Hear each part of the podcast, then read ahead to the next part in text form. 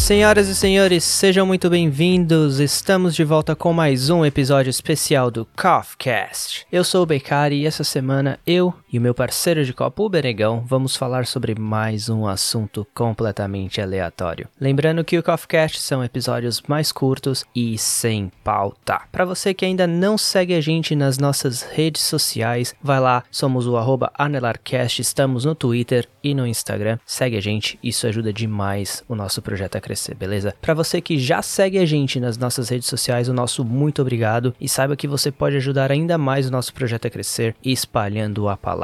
É isso mesmo. Indique o nosso podcast para um amigo ou uma amiga, quem sabe até mesmo um parente que eu tenho certeza que eles vão adorar. Por hoje é isso, galerinha. Eu gostaria de fazer um último agradecimento especial aqui a todos que têm ouvido e compartilhado os nossos episódios nas redes sociais. O nosso muito obrigado. Espero que todos vocês tenham uma ótima semana. Um forte abraço e bora pro programa.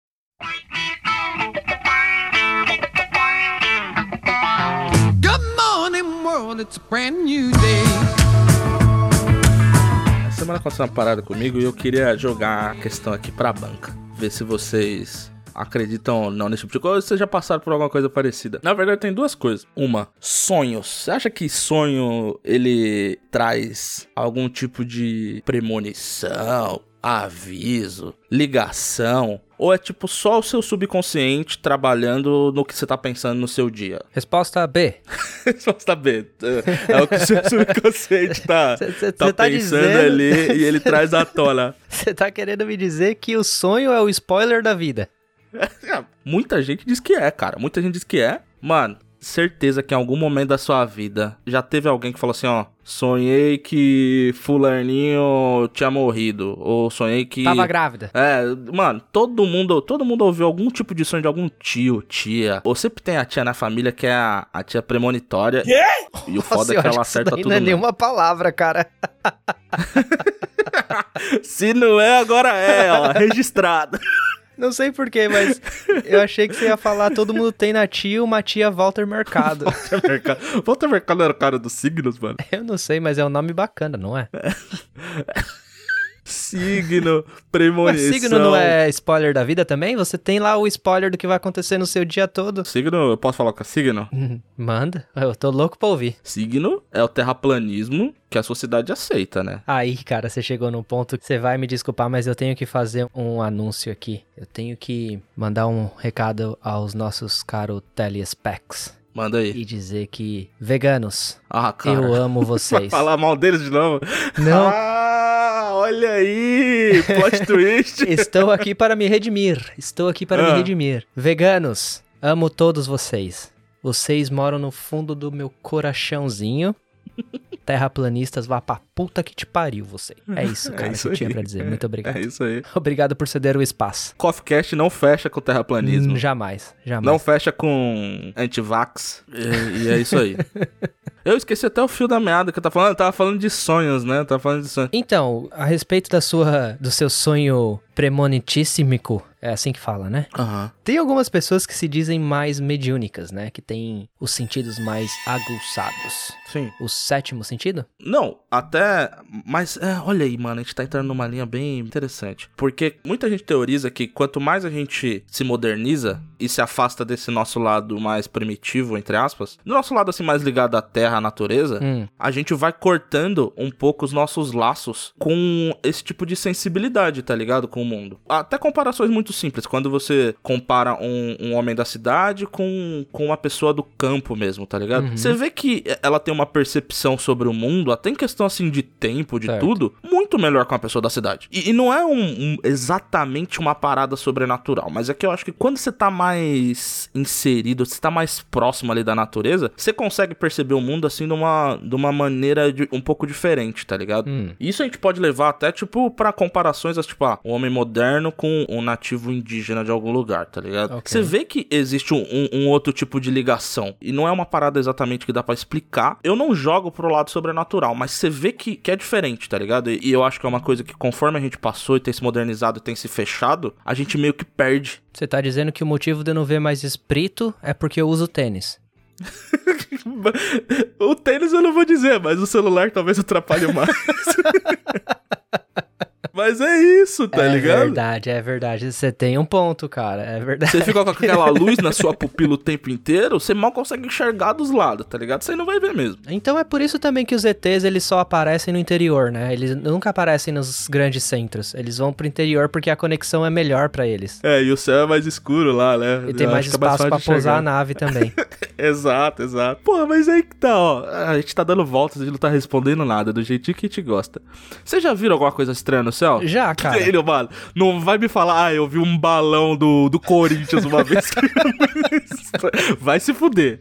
Eu ia mandar, eu vi um pipão mandado uma vez, velho, que foi a coisa mais estranha do mundo. Não, de estilo OVNI mesmo, nessa linha. Tipo, uma parada que você viu que não tem muita explicação. Cara, antes de você perguntar se eu já vi alguma coisa estranha no céu, qual foi a última vez que você olhou pro céu? Eu olho pro céu todo dia, cara. Ah, terraplanista de merda. Olho pro céu todo dia, mano. Todo dia, de verdade. Só vejo andorinha voando. Eu, mas é uma, uma parada meio pessoal. Tem uma, uma certa fascinação, assim, pelo céu, assim, pela, pela paisagem que é o céu por si só. Pela imensidão. Pela imensidão, às vezes pelas cores que ele tá, né? Dependendo do dia. E nesses tempos de pandemia, quando o tempo tá melhorzinho, eu sempre tiro pelo menos uns 15 minutinhos do meu dia pra ficar de boa ouvindo uma música olhando pro céu. Desempregado! É, tipo isso mesmo. Mas eu nunca vi, cara. Nunca tive nenhum tipo de premonição. É. Eu nunca tive nenhum tipo de contato com o além, Uhum. digamos assim. Nunca tive nem mentira. Já tive, cara. Olha aí, olha, Olha, aí. aí, cara. Puta merda, mano. Mas nunca vi nada estranho no céu, de verdade. Quer saber meu contato com o além, como é que foi? Conta esse contato com a aí. Ah, eu acho que eu tive esse contato porque eu era muito novinho, eu era bem jovem. Mais aberto pro mundo. Isso, é, exato. Aí, minha família, meus pais, eles começaram a frequentar um centro de Umbanda. Eu nem sei se eu posso estar falando isso aqui, mas eu acho que tudo bem de falar. Eles começaram a frequentar um centro de Umbanda. Uhum. E aí, eu não vou lembrar muita coisa, porque realmente eu era muito novo e tal, a gente tinha vários nomes. Mas eu lembro que eu tinha um caboclo, Uhum. que era o Caboclo do Mato, era o nome dele. Certo. Num dia das crianças lá, nesse centro de Umbanda, eles faziam uma celebração pelos Dia das Crianças e as crianças meio que iam se consultar com esse caboclo. É, não sei, se, eu não lembro se era um ritual de passagem ou era simplesmente. Eu lembro que era alguma mensagem que ele trazia pra mim quando criança. Pra tentar melhorar eu, o modo de ser. E aí eu fiquei tão impressionado por essa mensagem que eu lembro que nesse centro eles cantavam muito a Oxalá. Sim. Não sei se esse é o nome. De novo, faz muito tempo, pode ser que eu tenha esquecido. E aí eles cantavam, falavam, repetiam muito esse nome lá enquanto batucavam nos tambores. Era uma parada bem impressionante, era uma parada bem legal, assim, tipo, era um ambiente assim que você tinha uma vibe diferente, tá ligado? E a gente foi por alguns meses, talvez até alguns anos. E quando eu chegava em casa, eu ficava muito tempo sozinho. Uhum. E um dia eu tava jogando bola no fundo de casa lá, né? O desejo de uma mãe é o filho jogando bola dentro de casa. tava eu lá chutando bola e eu comecei a cantar, né? Oxalá, Oxalá, vem me buscar, Oxalá. E comecei, tipo, inventar uma música. Uhum. E chamando o nome da. Eu vou falar aqui, entidade, do espírito. Do... E cantando, e cantando, e cantando. Na inocência pura, assim, sem saber de nada, assim, o que acontecia. De repente, cara, na. Na entrada da minha casa, na garagem, era praticamente um, um barracão, tá ligado? A entrada da garagem. Tinha um monte de garrafa de plástico, galão, telha, madeira velha. Cara, era tudo empilhado, que meu avô ele gostava de guardar muita tranqueira. Manja, tipo, os avós antigamente sempre guardavam tranqueira nos barracões lá, garrafa de plástico, vaso, tudo. Cara, deu, sei lá, uns 15 minutos que eu tava cantando esse negócio. Começou a cair as coisas lá no barracão na frente de casa, na garagem. Mas assim, do nada começou a cair, cair, cair. E eu sozinho com meu avô em casa. Aí veio meu avô gritando: Ah, fiote! Tá derrubando tudo as coisas aí? Eu falei: Não, vô, eu tô aqui atrás. Aí gritei de volta: Tô aqui atrás, vô, não sou eu. Aí ele foi lá ver o que que era. Cara, quando eu cheguei lá na frente, tava um cheiro de charuto Caraca, maluco. e fumaça do centro de Umbanda, sabe? Aquele cheiro forte assim. Aham. Essa foi a única vez que eu tive contato com alguma coisa do além, Aham. vamos dizer assim. Foi a única vez que eu falei, tipo, esses nomes repetidamente. Aham. e foi a última vez que eu acho que a gente, na verdade, depois a gente parou de frequentar e a gente meio que migrou. Minha família sempre migrou de uma religião pra outra, sabe? Tentando Ah, entendi. encontrar o lugar deles. Uhum. E a gente acabou terminando no espiritismo. Depois do, da Umbanda que a gente frequentou por um tempo, mais eles, né? Eu ia mais porque eles não tinham ninguém pra eu ficar ou cuidar de mim enquanto, enquanto eles iam. E aí depois a gente migrou pro espiritismo e foi meio que a última vez que eu tive contato com religião, assim. Entendi. Mas foi isso daí, cara. Mano, um cheiro, velho. Eu lembro, depois que você perguntou, veio na memória, caraca, velho, aquele dia foi tenso, mano. Nossa, velho. Fiquei o resto da tarde com meu vô. e à noite a luz desligava de casa, velho. Era aquela andada rápida sem olhar pra trás, corria pro quarto e embaixo das cobertas, mano. em choque, em choque. Traumatizado. Ainda mais pra criança, né, cara? Né, Você falou que você era muito novo aí. Essa, Nossa, é, cara.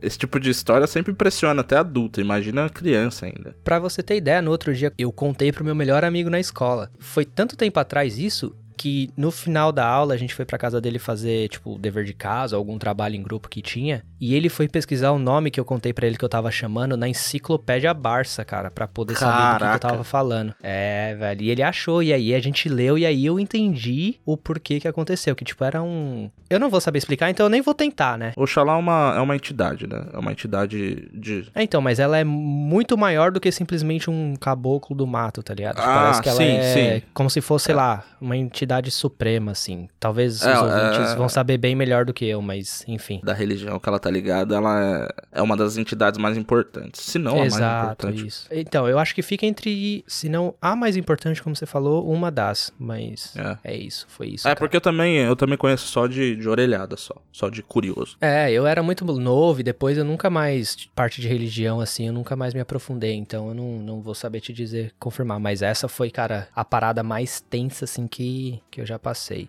Parte de arrepio, essas coisas assim, eu nunca tive, mano, tipo, ah, minha mãe vê, tá ligado? Uhum. Sua mãe é essa pessoa? Ela era sensitiva ao ponto de conseguir ver. Entendi. Minha mãe, na época que a gente morava nessa mesma casa que aconteceu esse, essa história e esse conto que eu acabei de testemunhar, ela via muito, cara. Nossa, ela, ela falava que via direto. Mas ela estudou muito na, na época do Espiritismo. Eu acho que a- o motivo da gente migrar tanto de uma religião pra outra é que ela tava sempre tentando procurar uma resposta do porquê que ela via essas coisas. Aham. Então eu acho que na Umbanda talvez tenha ajudado um pouco ela, mas ela não conseguiu todas as respostas. E ela migrou pro Espiritismo, que começou a ler mais sobre o assunto, entender mais sobre isso. Chegou a um ponto que ela simplesmente parou de ver. Ela meio que perdeu a mediunidade dela.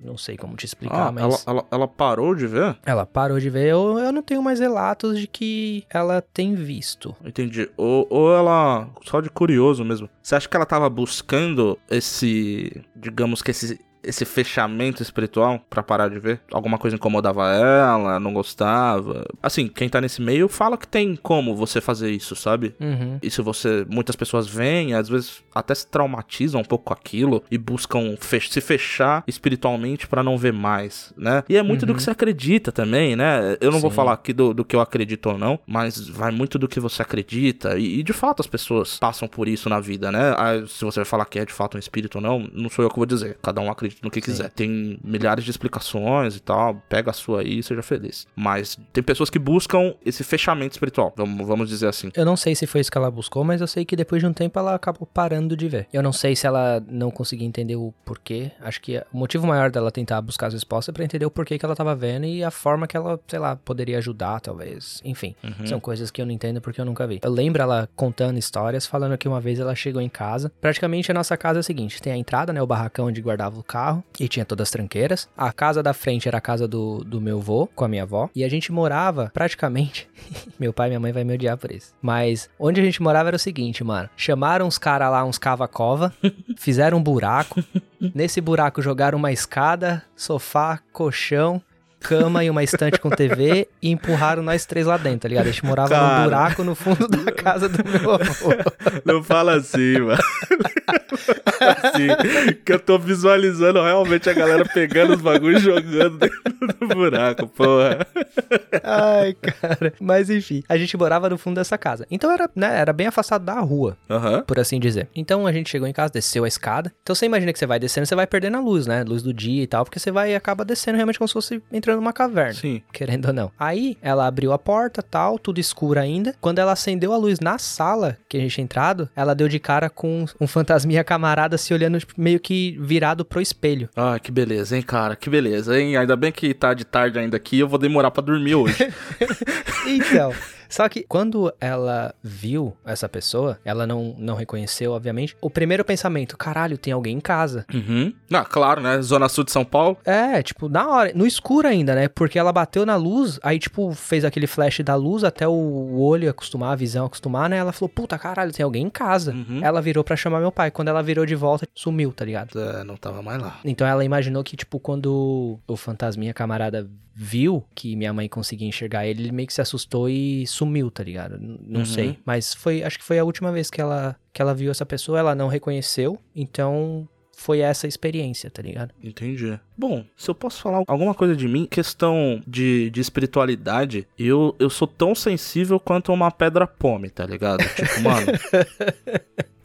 Irmão, eu nunca, apesar de eu respeitar muito, não, não sou de ficar brincando e, e desafiando. Nunca fui, tá ligado? Essa pessoa que desafia. Tipo, eu era daqueles que, mano, começava a rolar jogo do copo, brincadeira do compasso. E eu sempre falava assim, Ih, mano, vai aí. Eu não mexo com essas paradas, tá ligado? Tipo, nu- nunca vi, mas também não, não quero mexer, tá ligado? mano? Uhum. E nunca vi nada, de fato. Nunca, nunca. Mano, o mais próximo, entre aspas, que eu tive disso é uma parada. E que eu sei que isso tem uma explicação científica e muito clássica também. Tem milhares de relatos iguais. Que é uma, uma coisa chamada paralisia do sono. Você já ouviu falar? Sim, sim. Morro Então, de é medo um- disso, cara. É, e ela tem várias explicações do que do porquê ela acontece com você. E vai desde de você tá dormindo de fato mal, a Uhum. cansaço, é, às vezes é estresse, alimentação, e pode acarretar de você ter paralisia do sono. Mas o foda da paralisia do, so- da paralisia do sono é que ela literalmente você se sente totalmente acordado, só que você não consegue se mexer. É isso. Você não consegue se mexer. Uhum. E nesse estado, o seu cérebro ele começa a buscar e, e tentar trazer respostas do, do porquê você não tá conseguindo se mexer, tá ligado? E Hum. tanto que há relatos muito antigos que as pessoas elas enxergavam, às vezes até tipo uma espécie de demônio, porque às vezes você sente uma pressão no seu peito, né? Dependendo. Certo, verdade. Então você sente um literal, as pessoas enxergavam um demônio sentado no peito delas. Certo. E, mas é isso era a resposta do cérebro pra, um- pra uma parada que tava acontecendo que ele não sabia, que ele não sabia exatamente por quê. E o cérebro, ele tem isso, às vezes ele trola as pessoas, tá ligado? E eu lembro que nesses casos de paralisia do sono era muito maluco, cara, porque assim, eu nunca fui de enxergar coisa, Uhum. mas eu ouvia, tá ligado? E sentia coisa assim que eu falo, mano, eu ouvi claramente uma voz falando comigo. Sério, que você ouvia, cara? Mano, ouvia assim, e, às vezes era a voz de pessoas conhecidas, tá ligado? De amigos. Ca- Mas era tipo sussurrinho? Era tipo falando, sabe? Um- Uma pessoa falando no seu ouvido, mano. Ah, tá. Tá ligado? Falando a um centímetro do seu ouvido. Era isso. Caraca. Mas quando você era moleque? Não, não. Isso daí aconteceu comigo já depois de adulto, várias vezes. Vixe, mas daí é paranoia, velho. Isso não é esquizofrenia. É esquizofrenia, cara. Daqui a pouco você vai estar Mas- indo pela rua. Cadê meu chip? Cadê meu chinelo? Quero café!